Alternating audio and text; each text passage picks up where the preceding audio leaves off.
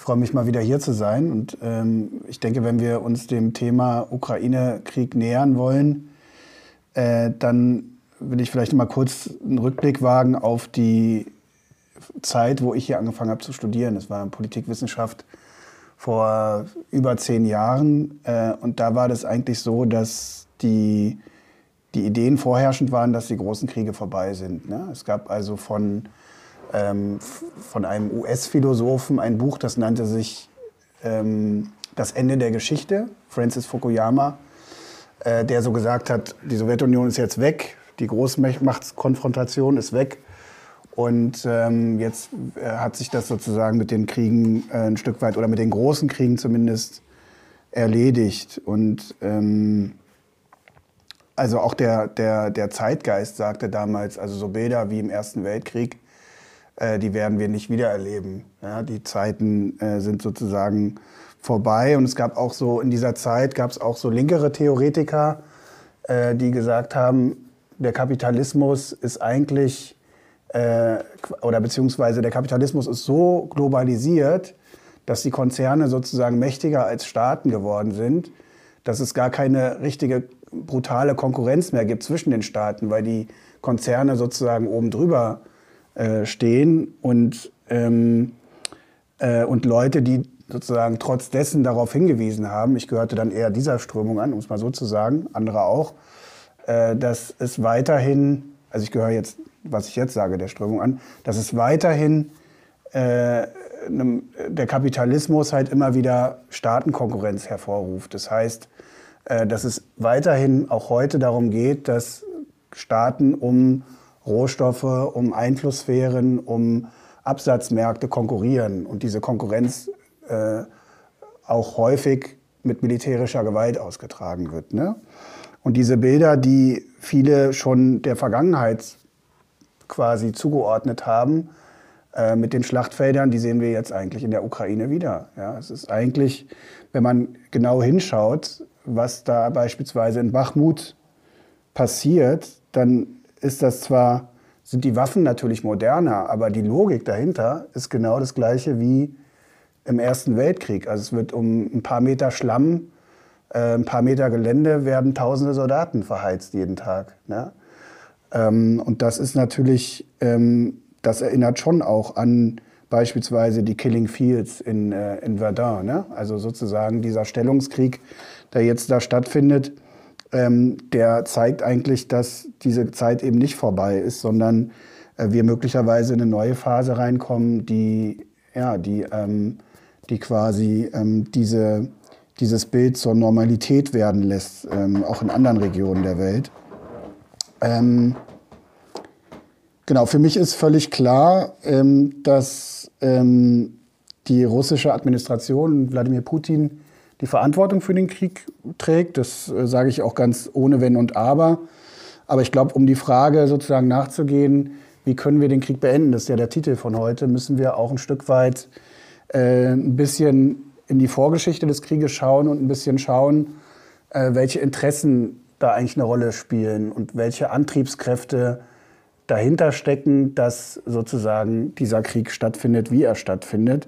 Deshalb würde ich jetzt erstmal zum Anfang ein bisschen eher auf die Vorgeschichte und auf den Verlauf des Krieges eingehen, auch die Interessenslagen versuchen zu beschreiben, um dann im zweiten Teil eben versuchen, so ein bisschen daraus abzuleiten, was kann äh, was, kann, äh, was können wir hier tun? Was kann die Antikriegsbewegung tun, um, äh, um den Krieg zu beenden?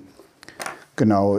Ich fange mal an ein bisschen mit der Vorgeschichte, weil ich glaube, das ist ganz wichtig zu verstehen, dass die Ukraine eigentlich in der Geschichte schon immer so ein Spielball äh, auch von Großmachtsinteressen geworden ist, von verschiedener Seite, äh, wo also ja einerseits es daran liegt, dass sozusagen die Ukraine auch ein Stück weit ein Brückenstaat zwischen, ich warte mal kurz, bis hier ähm, die Leute reinkommen. Hallo, grüßt euch.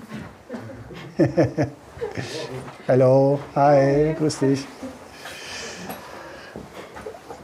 Genau, ähm, also die Ukraine, ich war gerade bei der, bei der Vorgeschichte äh, des Kriegs, die Ukraine sozusagen als Spielball größerer Mächte und schon immer so eine Art Brückenstaat zwischen Asien, also geostrategischer Brückenstaat zwischen Asien und Europa gewesen ist. Ne? Und das heißt dann äh, eben auch, dass ähm, als die Ukraine 1991 unabhängig geworden ist von der Sowjetunion, äh, dass äh, seitdem immer schon sowohl vom Osten, von Russland her, aber auch von den USA darum, darum gerungen wird, wurde, wer da den die Region dominiert, wer die, die, den Einfluss auf die Region ausüben kann.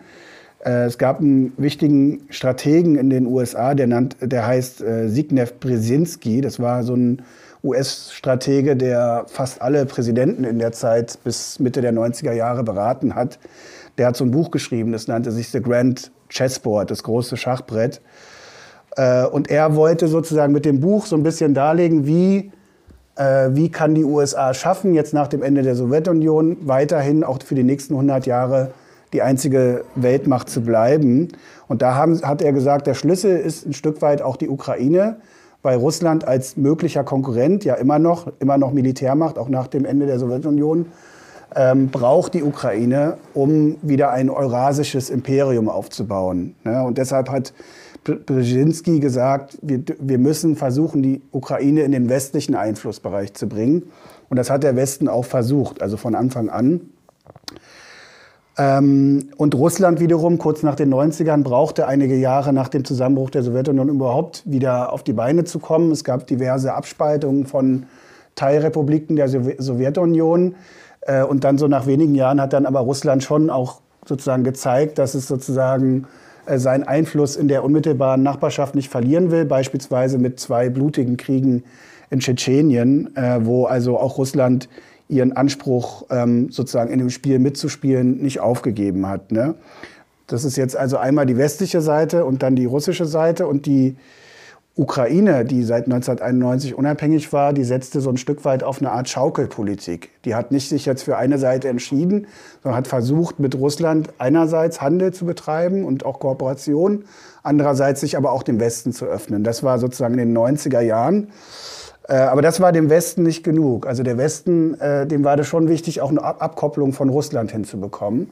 Und hat dann über die Europäische Union 2011 der Ukraine das sogenannte EU-Assoziierungsabkommen vorgeschlagen. Und das war deshalb nicht irgend so ein kleines Handelsabkommen, das war sozusagen sehr zentral für die weitere Auseinandersetzung, weil ähm, äh, man hat der Ukraine angeboten, in den europäischen Markt reinzukommen mit einer quasi Zollunion, wo es dann keine Handelsbeschränkungen mehr gibt.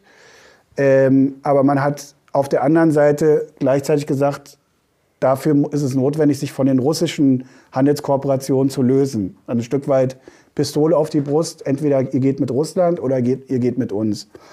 Äh, nach einigen Monaten, Jahren Verhandlungen hat dann der, russisch, äh, der ukrainische Präsident Viktor Janukowitsch äh, letztendlich diesen Vertrag abgelehnt. Das hatte natürlich die EU überhaupt nicht gefallen. Die waren äh, schwer enttäuscht, erzürnt, wie auch immer. Und es führte aber auch in der Ukraine dazu, dass es sozusagen, natürlich gibt es da auch äh, Kräfte, die sich an den Westen orientieren, die dann auch auf die Straße gegangen sind gegen den eigenen Präsidenten, der sozusagen sich nicht für den Westen entschieden hatte. Und das führte dann zu den bekannten Umständen, der Maidan-Umsturz, wo dann ein äh, wo dann äh, sozusagen der, der, der Präsident das Land verlassen musste 2014, eine neue Regierung an die Macht kam und diese neue Regierung dann dieses EU-Assoziierungsabkommen in, in, die Wege geleitet hat, aber auch schon sehr früh eine Orientierung auch zur NATO hin äh, aufgemacht hat. Das heißt, äh, nicht nur eine wirtschaftliche Kooperation, eine einseitige mit dem Westen, sondern auch eine militärische enge Anbindung. Und das wiederum hat dazu geführt, dass Russland auf ihre Art und Weise reagiert hat, nämlich indem es die Krim annektiert hat 2014, kurz danach, wo der, sozusagen der Weg klar war, und die äh, Separatisten im Osten äh, der Ukraine unterstützt hat. Ne? Also äh, ich sage das, ich, ich sag das nicht, um irgendwie mich jetzt für so ne, eine Seite zu rechtfertigen oder wie auch immer, sondern einfach, damit es ein Verständnis dafür gibt, dass die Ukraine eben, ähm, das zeigt eben die Vorgeschichte, äh, dass die Ukraine eben äh, ein Spielball äh, auch schon früher war von verschiedenen Mächten. Ne? Und ähm, Genau. Was dann in den nachfolgenden Jahren passierte, ist ja bekannt, bis hin zum 23. Februar letzten Jahres, dem Einmarsch der russischen Armee.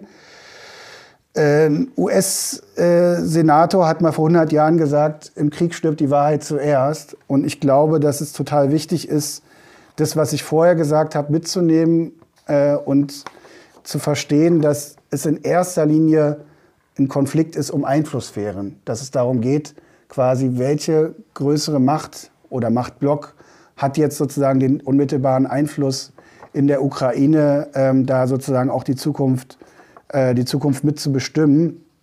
Deswegen würde ich auch mal sagen, dass, äh, dass sowohl die Kriegsbegründung, also sozusagen die Kriegsbegründung, die Putin geliefert hat, wie auch jetzt die Lieferung äh, wie auch jetzt die Begründung, die äh, Baerbock oder von der Leyen oder andere westliche Staatenführer bringen, von, äh, dass, dass, die, dass man die also hinterfragen muss. Weil also Putin hat ja gesagt, es ginge ihm darum, Großrussland äh, wieder, wieder gewissermaßen herzustellen. Und es ging ihm darum, Faschisten äh, in der Ukraine, also die Ukraine zu entnazifizieren. Also ich interpretiere das eher als, so wie es eben in jedem Krieg ist, als quasi eine ideologische Schablone, um äh, quasi die Bevölkerung hinter sich zu bringen, den Krieg, ähm, den Krieg auch äh, quasi mitzutragen. Ähm, äh, und auf der anderen Seite ist es aber auch im Westen so, dass beispielsweise Ursula von der Leyen, Annalena Baerbock eben sagen, äh, es geht hier darum, äh, die Freiheit gegen eine autoritäre Herrschaft zu verteidigen. Ja? Also wenn, wenn das der Fall gewesen wäre, dann müsste die Bundesregierung eigentlich ab sofort sofort äh, die Einstellung von Waffenlieferungen in die Wege leiten an Türkei, Saudi-Arabien, Ägypten. Ich kann die Liste noch so fortführen.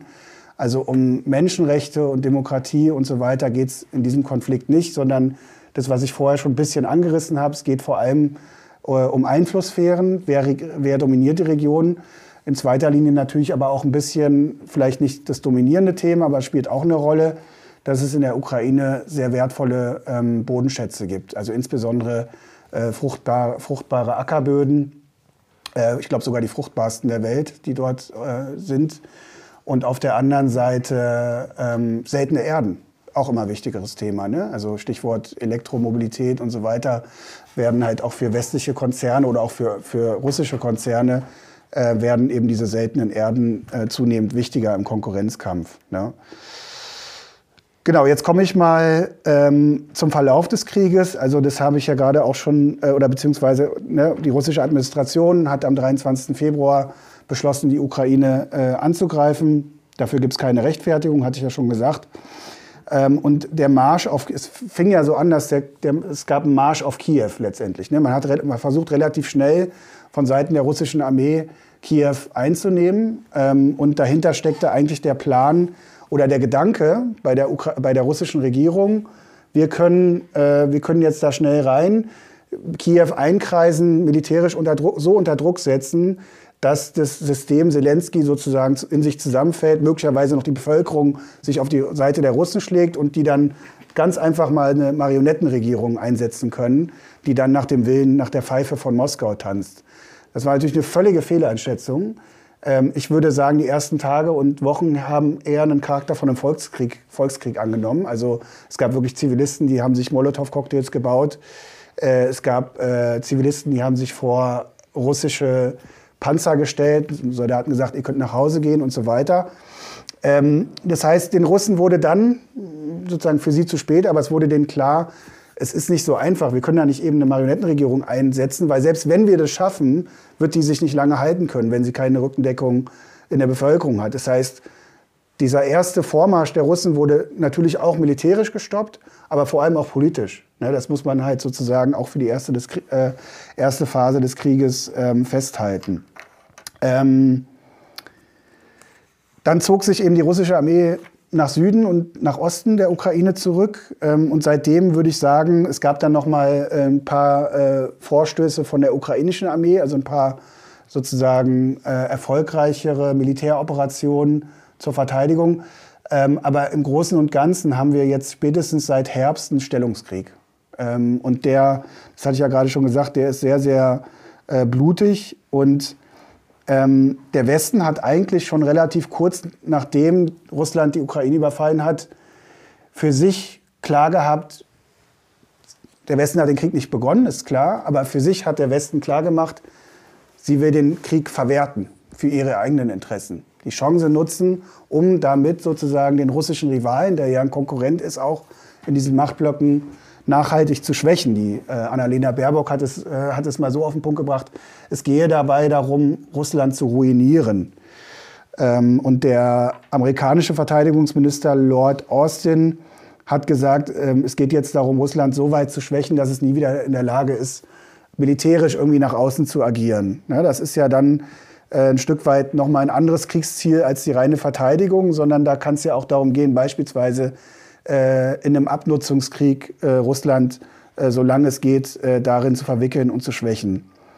Ähm, ich würde sagen, seitdem ist der Westen bzw. die NATO-Staaten de facto Kriegspartei geworden. Wir haben nicht nur Lieferungen von Artillerie, von Panzern, von Kampfjets, Kampfjets jetzt erstmal aus Polen und der Slowakei, sondern was ja die ganze Zeit schon läuft, was immer so ein bisschen unterbelichtet wird, ist nachrichtendienstliche Unterstützung. Wir haben die Ausbildung von ukrainischen Spezialkräften im Westen, auch bei uns in Bayern beispielsweise. Wir haben westliche Militärberater in der Ukraine, die quasi direkt an der Befehlskette dranhängen. Wir haben äh, auch hier sozusagen die Förderung von der Rekrutierung von Söldnern, die sozusagen für die Ukraine kämpfen, die hier im Westen rekrutiert werden.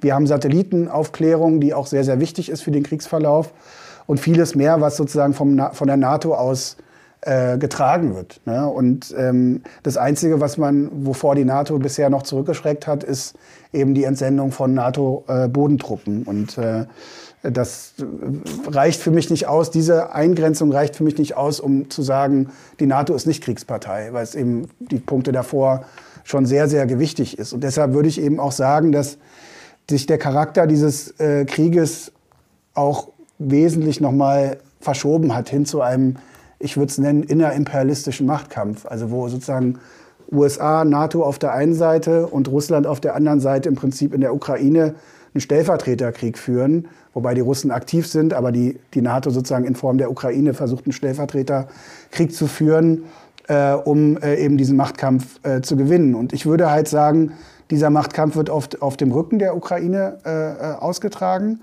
Ähm, ich, da gibt es sozusagen zwei Beispiele, weil es gibt ja hier im Westen sozusagen die Erzählung, wir sind hier, um äh, um den ukrainischen Menschen zu helfen. Das wird ja ganz oft auch bei den Waffenlieferungen und so weiter als Argument gebracht.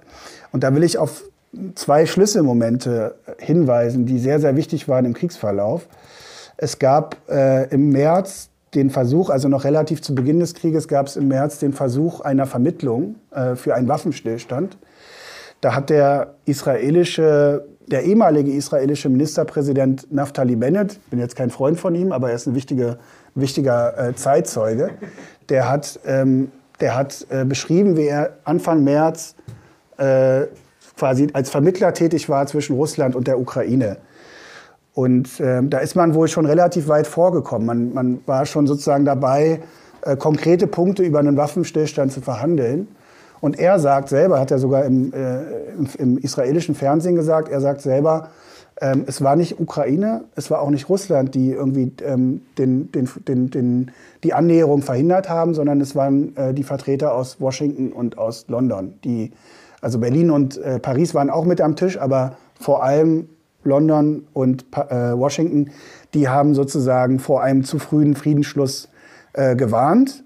Äh, und wenig später, und das deckt sich dann auch ein Stück weit mit einem Bericht von, von einer späteren äh, Schlüssel, von einem späteren Schlüsselereignis, nämlich in Istanbul wurde dann Ende März nochmal verhandelt zwischen Ukraine und Russland.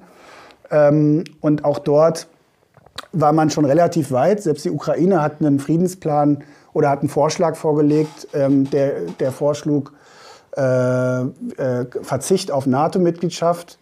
Ähm, Krim-Frage soll 15 Jahre eingefroren werden. Und der Osten der Ukraine, darüber sollten dann Putin und Zelensky persönlich weiter verhandeln. Aber das war jetzt erstmal die Grundlage für einen Waffenstillstand erstmal. Ne? Und da decken sich eigentlich alle Medienberichte, in Deutschland wurde das kaum berichtet, aber in den USA, auch in der Türkei, wo die Verhandlungen stattgefunden haben, wurde das sehr ausführlich berichtet, dass eben auch hier der Westen sozusagen eine wichtige Rolle gespielt hat, diesen Friedensschluss zu verhindern.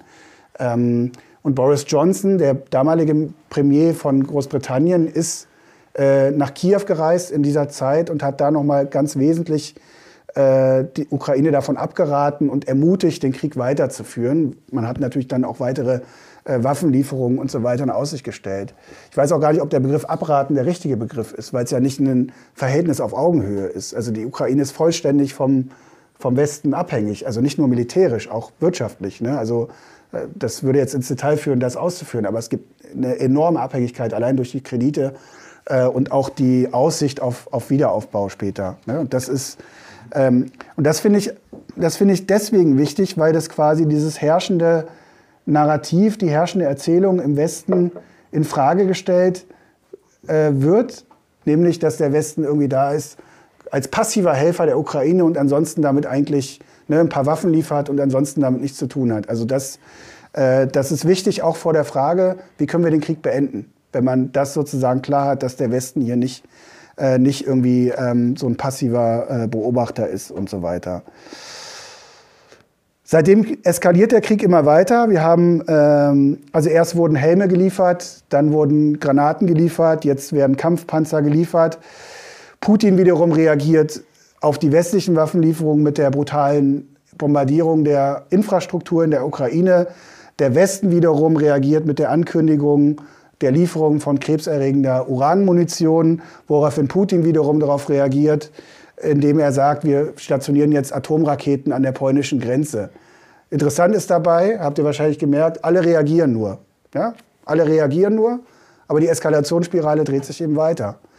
Und ähm, ich denke, unsere, äh, unsere Aufgabe muss es sein, nach Wegen zu suchen, wie wir die Eskalationsspirale durchbrechen können.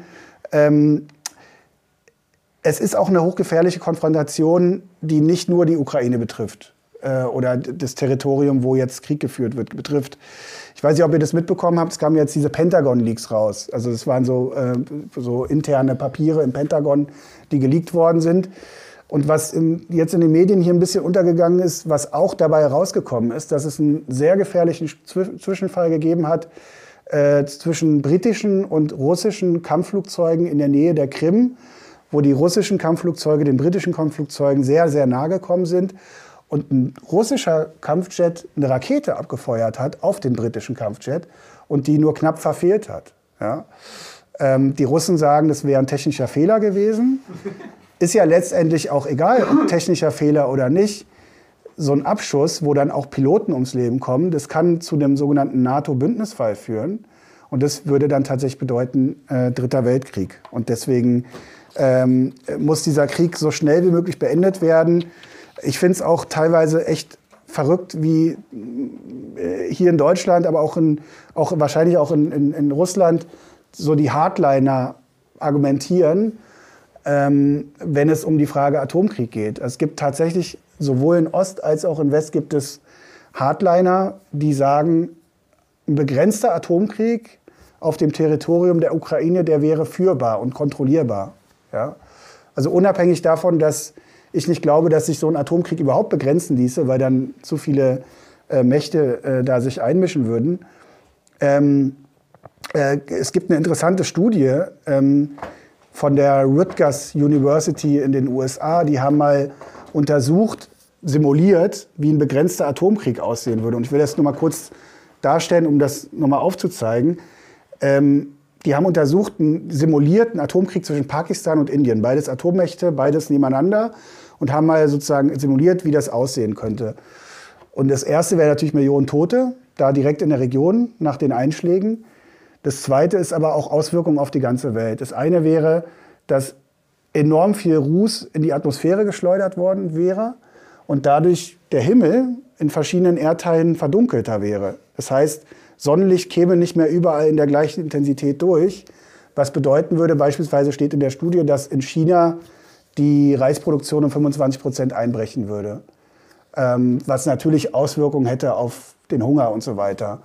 Des Weiteren ist es so, dass ähm, die Ozonschicht um 20 bis 25 Prozent zurückgehen würde, was bedeuten würde, dass sozusagen die, äh, die Hautkrebsgefahr und so weiter, also man nach sechs Minuten normaler äh, sozusagen Berührung mit der Sonne wäre da schon Sonnenbrand da. Ne? Also ich mache das jetzt nicht, um irgendwie Panik zu machen, sondern es geht mir darum, äh, zu verdeutlichen, äh, worüber wir eigentlich reden. Also es geht hier nicht um, äh, natürlich ist die Ukraine davon besonders betroffen, aber es geht hier letztendlich auch um die ganze Welt. Ähm, das heißt, ich würde sagen, wir müssen raus aus der Eskalationsspirale. Äh, der, führende, der führendste US-Militär Mark Milley hat gesagt, dass eigentlich keine Seite, also weder die Ukraine noch, die, äh, noch, noch Russland, den Krieg gewinnen kann, dass es sozusagen nach einem, nach einem äh, Patt aussieht. Und, ähm, und wie ich schon gesagt habe, sterben jeden Tag für ein paar äh, Geländegewinne in Bachmut, in anderen äh, Frontstädten sterben halt Hunderte, wenn nicht Tausende Soldaten. Ein Genosse von mir, der hat ukrainisch-russische Wurzeln, der hat mir vor kurzem noch geschildert, wie äh, ukrainische äh, Neurekruten, die irgendwie ganz frisch rekrutiert worden sind, dass das Zeitfenster teilweise nur bei Stunden liegt, bis sie dann als Leichensack wieder aus der Front zurückkommen, also in Anführungsstrichen. Ja? Also die werden dann nach Bachmut geschickt und kommen halt nach wenigen Stunden schon wieder äh, sozusagen als Leiche zurück, was natürlich äh, schrecklich ist. Und das ist auch eine Klassendimension, also eine Frage, eine Frage der Klasse. Also äh, die Söhne der Oligarchen in Russland, aber auch die Söhne der Oligarchen in, in der Ukraine, die haben natürlich Möglichkeiten und Wege, sich dem Krieg zu entziehen. Die wissen, äh, die kennen vielleicht einen guten Arzt, der ihnen einen Attest schreibt, etc. Das haben die Leute, die unten stehen, natürlich nicht. Also es gibt ja auch ähm, Bilder äh, aus, der, aus der Ukraine, äh, wie sozusagen Geheimdienste und Militär auf offener Straße in Kiew beispielsweise äh, junge Männer im wehrfähigen Alter ja, verschleppen, also festnehmen, in Bus packen und ins Militär äh, schicken. Ja, und das sind natürlich, und die werden teilweise auch an, am, am, am, Arbeitsplatz aufgesucht. Ne? Das sind ja auch, das kann man sich ja auch nicht aussuchen. Als abhängig Beschäftigter musst du entweder zur Arbeit gehen, kannst dich dem ja nicht entziehen, musst ja irgendwo auch von leben und so weiter. Das heißt, sie haben viel weniger Möglichkeiten, sich dem Krieg zu entziehen, als die, die Söhne der Oligarchen.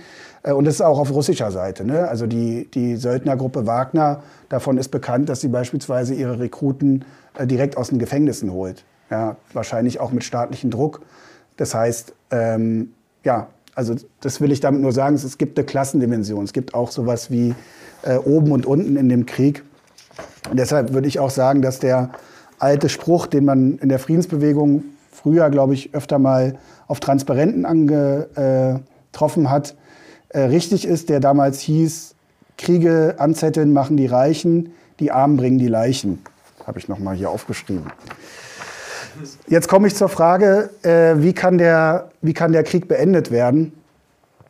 Ich habe ja vorher versucht klarzumachen, dass es verschiedene Akteure gibt, äh, verschiedene Großmächte, die versuchen, äh, im Krieg mitzumischen.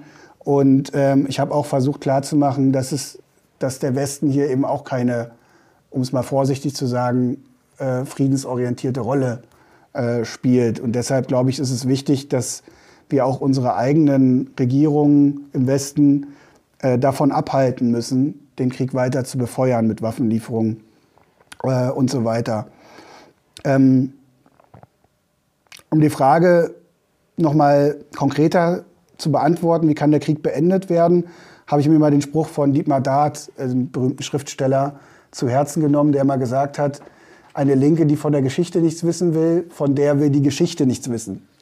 Das heißt, was ich damit sagen will, wenn man gucken will, wie können Kriege beendet werden, muss man natürlich auch in die Geschichte gucken, was eigentlich bisher schon ähm, gewesen ist. Und äh, ein wichtiges Beispiel war natürlich der Erste Weltkrieg im August 1914 da gab es eine unglaubliche Kriegsbegeisterung und im Prinzip auf vielen, in vielen Ländern, die Kriege geführt haben, glaubte erstmal die große Mehrheit der Bevölkerung, nicht alle, muss man auch sagen, aber viele glaubten erstmal den Lügen der Herrschenden, dass dieser Krieg jetzt notwendig sei und dass man den jetzt äh, führen müsse. Ähm, äh, und interessant ist aber, drei Jahre später glaubte eigentlich niemand mehr daran. Ja, und ähm, das heißt also, manchmal ändern sich Zeiten auch schnell. Und äh, auch wenn das jetzt gerade nicht so gut aussieht, kann sich sowas natürlich schnell ändern. Ähm, so war das ja in Russland so beispielsweise. Dass Russland war ja auch Teil des Ersten Weltkrieges. Äh, dass äh, im, äh, im Februar 1917 die, äh, die, die Beschäftigten, die Arbeiterinnen und Arbeiter zusammen mit den Soldaten den russischen Zar gestürzt haben, ja, wegen des Krieges und der, des Elends im Lande.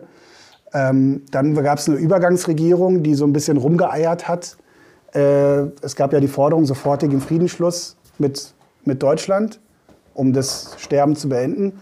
Die haben rumgeeiert, dann gab es die Oktoberrevolution. Also die haben da äh, tatsächlich ähm, ja, sehr mächtig äh, auf den Putz gehauen, um es mal ein bisschen salopp zu sagen.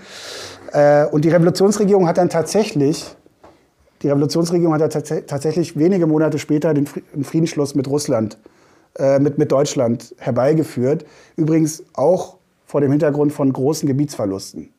Der Frieden war denen wichtiger als, als sage ich mal, ein Stück Land, was da sozusagen war. Ähm, in Deutschland, also das Deutsche Kaiserreich, kämpfte dann noch ein Jahr weiter gegen den Westen sozusagen.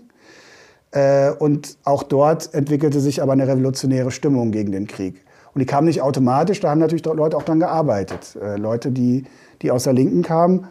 Äh, und es war dann eben so, dass als der Kaiser dann nochmal tausende Matrosen in ein neues Kriegsabenteuer schicken wollte, in der Seeschlacht, da haben die Matrosen in Kiel haben Nein gesagt. Die haben gesagt, wir äh, verweigern den Befehl, wir wollen nicht nochmal auslaufen, haben ein Stück weit die Gewehre umgedreht auf ihre eigenen Offiziere und haben gesagt, jetzt ist Schluss. Und es hat so einen Impact gehabt, weil die Stimmung sowieso schon da war, dass sich dann Arbeiterinnen und Arbeiter organisiert haben, solidarisiert haben und es wie ein Lauffeuer durch Deutschland ging. Ist auch bekannt geworden als Novemberrevolution.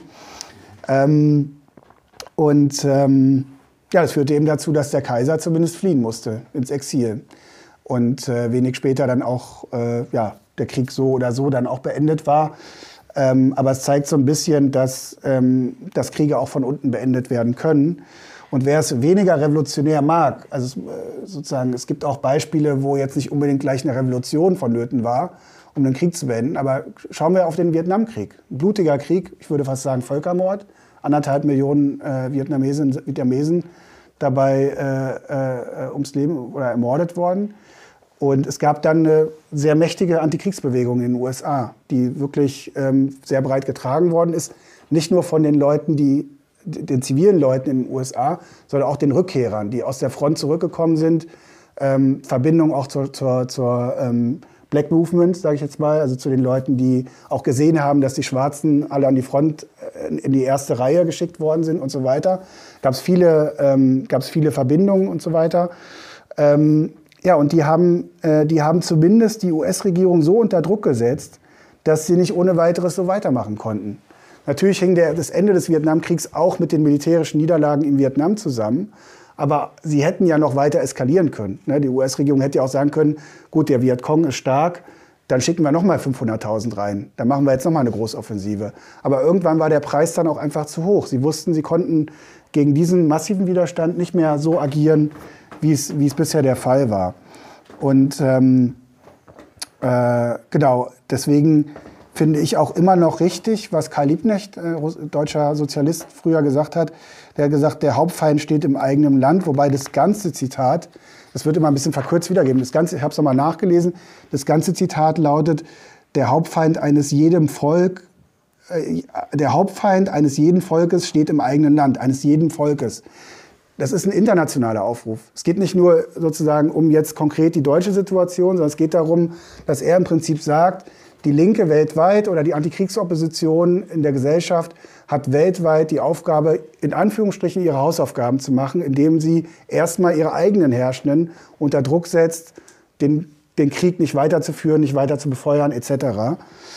Ähm, und natürlich müssen wir auch heute realistisch schauen, was ist denn gerade möglich und äh, Natürlich ist die Antikriegsbewegung in Russland jetzt nicht besonders stark. Es hängt natürlich auch mit den massiven Repressionen zusammen, Demonstrationsverbote, ähm, Organisationsverbote, Repressionen, das ganze Programm. Aber es gibt schon Anzeichen dafür. Man kann es ja nie so genau messen, weil du ja nicht eine öffentliche Debatte da in Russland hast, die frei ist sozusagen.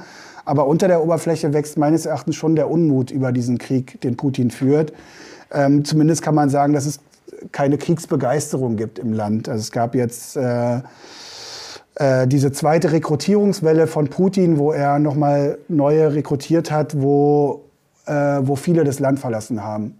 Also es ist was anderes, als wenn viele freiwillig sich dahinstellen und sagen, ich möchte fürs Vaterland mitkämpfen. Und die, auch Russland hat auch in der jüngeren Geschichte eine Tradition äh, von der Antikriegsbewegung. Also ich erinnere mich zwar nur noch vage, weil da war ich noch sehr jung, aber im Tschetschenienkrieg gab es äh, Mütter gegen den Krieg, so nannte sich das. Die, das waren vor allem die Mütter, die ihre Söhne im Tschetschenienkrieg verloren haben, die dann auf die Straße gegangen sind, um, äh, um zumindest Druck auszuüben, dass da sozusagen Frieden herrscht. Ne? Das heißt, ähm, ich würde das nicht völlig aufgeben. Ähm, genau, auch in der Ukraine sind natürlich die Kräfte, die für Frieden sind, eher in der Defensive. Ne? Aber es gibt natürlich auch da Leute, die diese Siegesrhetorik von Zelensky ähm, eben hinterfragen. Und äh, ich habe letztens mal so eine Doku gesehen, lief irgendwie im Privatfernsehen, wo ich mir jetzt nichts groß bei gedacht habe. Aber da kamen eine, die waren die in Bachmut, ne? also in der Front, äh, und haben da die Zivilisten interviewt. Und da war eine ältere Frau, die war fast den Tränen nah, die gesagt hat, äh, wir brauchen eure West westlichen Waffen nicht mehr, äh, wir wollen eure westlichen Waffen nicht mehr, wir wollen Frieden. Ja? Ich würde nicht sagen, dass das die Mehrheit ist, ne? so naiv bin ich nicht, aber ich glaube schon, dass auch in der Ukraine ähm, es sozusagen Kräfte gibt, die, ähm, die sich sozusagen nicht hinter dieser, äh, diesem, dieser, dieser Siegesrhetorik von Zelensky und Kämpfen bis zum Sieg Rhetorik und so weiter, ne? also ähm, sich, da, sich da dahinter zu stellen. Ähm, ja, ich denke, es wäre für uns wichtig, ne, zum Thema, wie können wir den Krieg beenden, jetzt für die Arbeit hier vor Ort, dass wir auf jeden Fall den Kontakt suchen müssen zu den Kriegsgegnerinnen und Kriegsgegnern in Russland, in der Ukraine.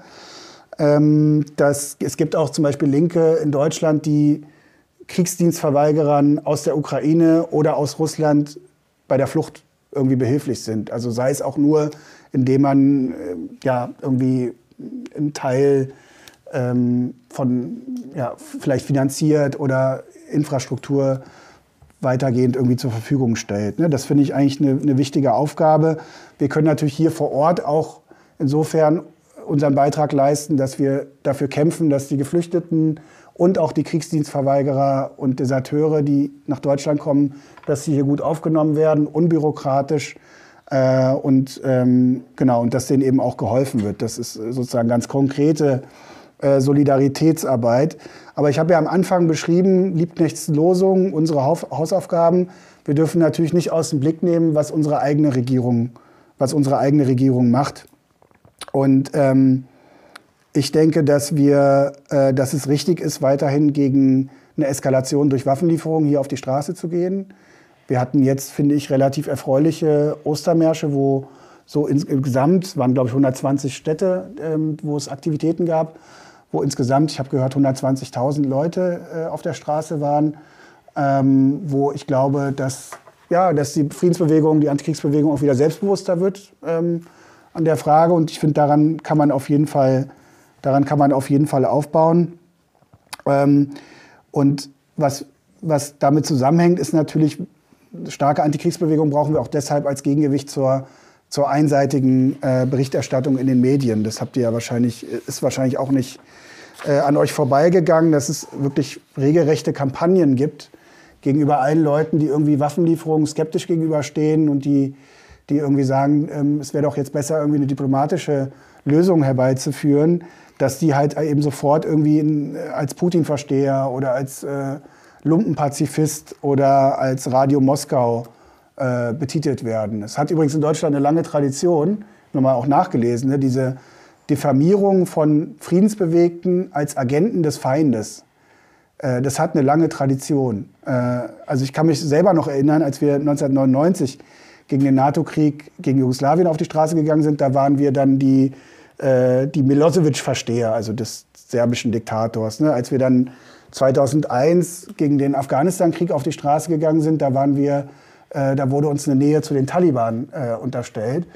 Und als wir 2003 auf die Straße gegangen sind äh, gegen den Irakkrieg, da wurde uns äh, quasi in der Nähe an Saddam Hussein äh, angedichtet, dem irakischen Diktator. Ne? Und ich glaube, es ist wichtig, dass wir halt deutlich machen, nein, nein, wir, genauso wie heute auch, wir stehen, äh, wir stehen nicht auf Putins Seite. Aber es muss möglich sein, sowohl Putin abzulehnen, aber auch gegen eine weitere Eskalation des Krieges einzutreten. Und da ist eben in den Medien äh, wenig Raum für, für Diskussionen.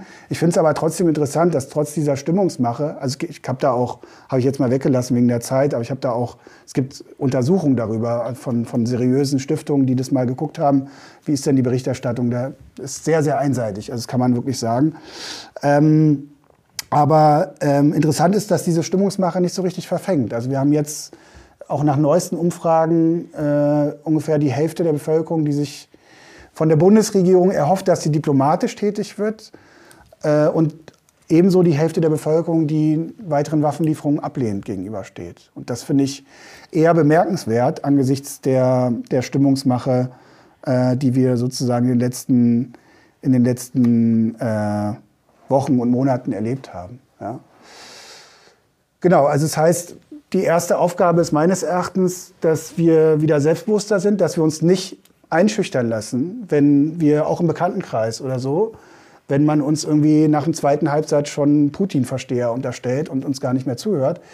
Ich glaube, da muss man einfach geduldig äh, auch weiter diskutieren und gleichzeitig daran arbeiten, dass es eine starke Antikriegsbewegung im, im Land gibt. Und ähm, das, was ich vorher schon gesagt habe, also auch Kontakte knüpfen nach Russland, Kontakte knüpfen in die Ukraine.